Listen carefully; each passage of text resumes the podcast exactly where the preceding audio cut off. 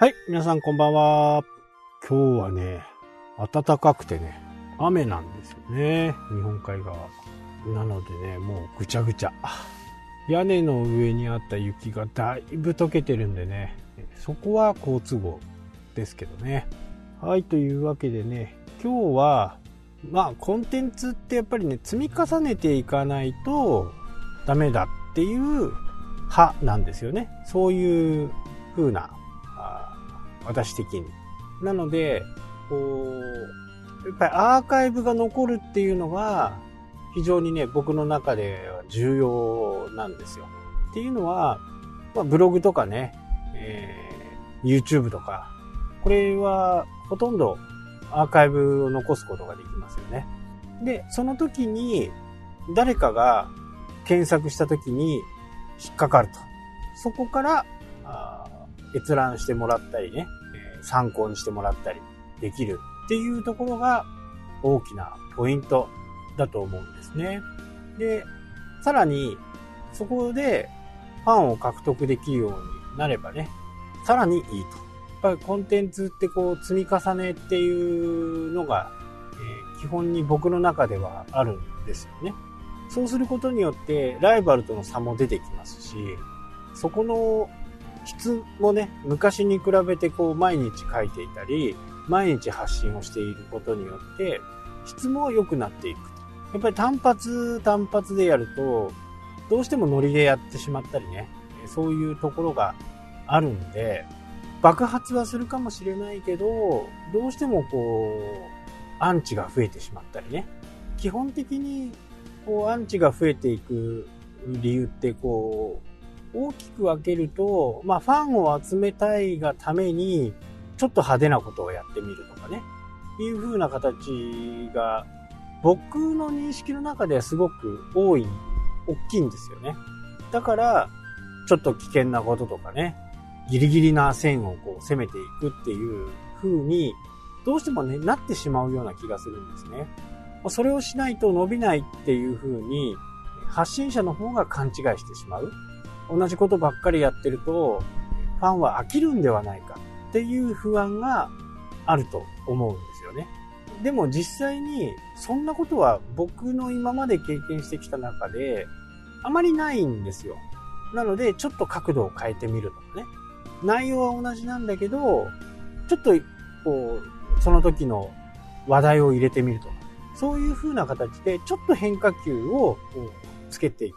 変化をつけていく。変化球ってそうですよね。まっすぐ来るなと思ったのが途中からキュッと曲がるから空振りするわけですよね。なので、ああ、いつもの話かなと思ったらちょっと違うぞ、みたいな、そういうようなあ YouTube にするとか、で僕はこれ、ね、やっぱり今までそういう風な認識がね、やっぱりあり、あり、あったんですよ。いやー、これだったらちょっと飽きられちゃうかな。でもね、そんなことなかったんですよね。自分が実際にそれをやってみて、そんなことがないんだという風に思ったので、これが言えているんですね。もちろん同じものばっかりだったらね、ダメだと思いますけどね。なのでこの人同じことやってる。まあそういう YouTuber もね、僕の中では確認してるんですよ。えー、昔に上げた動画をね、一回消して再アップみたいな。そうするとまた再生回数が伸ばせるみたいな人がいることはいる。多分この人はね、事務所に所属している人だから、そういうテクニックもあるのかもしれないけど、でも、今までファンになってくれた人に、ああ、またこれかってそれこそね、あのファンが離れていってしまいますよね。まあ、裏切りじゃないけど、ああ、またか、みたいな。まあ、実際にそういう YouTuber もいるんでね、やり方次第、ただ単に広告費を稼ぎたいんだったら、そういう風な方法はありかなと。で、サムネも変えたりするとね、ちょっとこう、違う感じになるけど、中の動画は全部一緒。これ、見てたらね、ファンはわかるんですよね。ごまかしのテクニックだと、どうしても分かっちゃう。だからその人の動画のアーカイブってね、ほんと少ないんですよね。まあ当然ですよね。新しいものを取るんじゃなくって古いものを新しく見せてるだけなんで、まあ他人のことをね、とやかく言うことはないですけど、ただ、その人も多分、やっぱこのままじゃいけねえなとかいうふうなことを思ってね、そういうふうなことをやったのかなっていうふうには思うんですよね。なので、同じことを、同じ話題をずっと続けるっていうのは、なかなか大変なんですよ。でも、角度をちょっと変えてね、到着点が、例えば X だったと。でも、A から B に行って X に行くのか、A から C に行って X に行くのか、A, B, C, D, E まで行って X に行くのか、っていう風な形。で、僕のこのコンテンツもね、やっぱりそうなんですよね。このコンテンツを聞いて YouTube に興味を持ってほしいし、YouTube を継続してほしいし、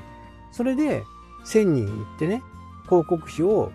獲得してほしいんですよ。アフィリエイトも同じですよね。初めの0円から10円にするのが本当に大変。でも、ブログの場合、なんか話題性が良ければ、検索にヒットして、そこから、えー、アフィリエイトの料金がね、チャリンチャリン入ってくる場合があるんですけど、YouTube の場合は、まず1000人いかないと、今のところダメなんですよね。1000人行ってからどうするかっていうところなんで、まずは1000人行くっていう風な形になることによって、初めは1000円かもしれないけどね。でも、今まで作った動画が無駄にならないっていう。これがストックコンテンツ、ストックするようなプラットフォームがいいっていう理由の一つなんですよ。今までは無料で見せてたけど、今後はそれを見てもらうと広告が入る。だから1000人目指して頑張る。今ね、違う YouTube チャンネルは今156人。1日1件ぐらいかな。それでもね、この今の YouTube がこれだけある中で1日1件ってまあまあいい方だなっていうふうにね思います今コンテンツが上がら上げてる上げれる状態じゃないんですよね。もう少したらね、えー、まとめてコンテンツが上げれるような風になると思うんですけど今ね素材を全く取れてないんでその素材をね取りに行こうかなとはとは思ってますけどね。その素材があればまた確実に伸びるっていう自信はあります。これもいろいろ経験してきていろんな人のものを研究した結果これが言えるんでまあ今年中にはね1000に行ってればいいかなっていうふうにね。そうするとチャンネル2つが広告の対象になるんでまあ広告費としては倍にはならないけど20%とかね30%アップになればそれだけでいいかなというふうに思っております。なのでね本当に毎回言いますけど YouTube で本当に作ってみてほしいと思います。今は1000人ですけどこれがもしかすると敷居がね高くなる可能性は十分にあるんでね。早めにこの広告を稼げるように、ね、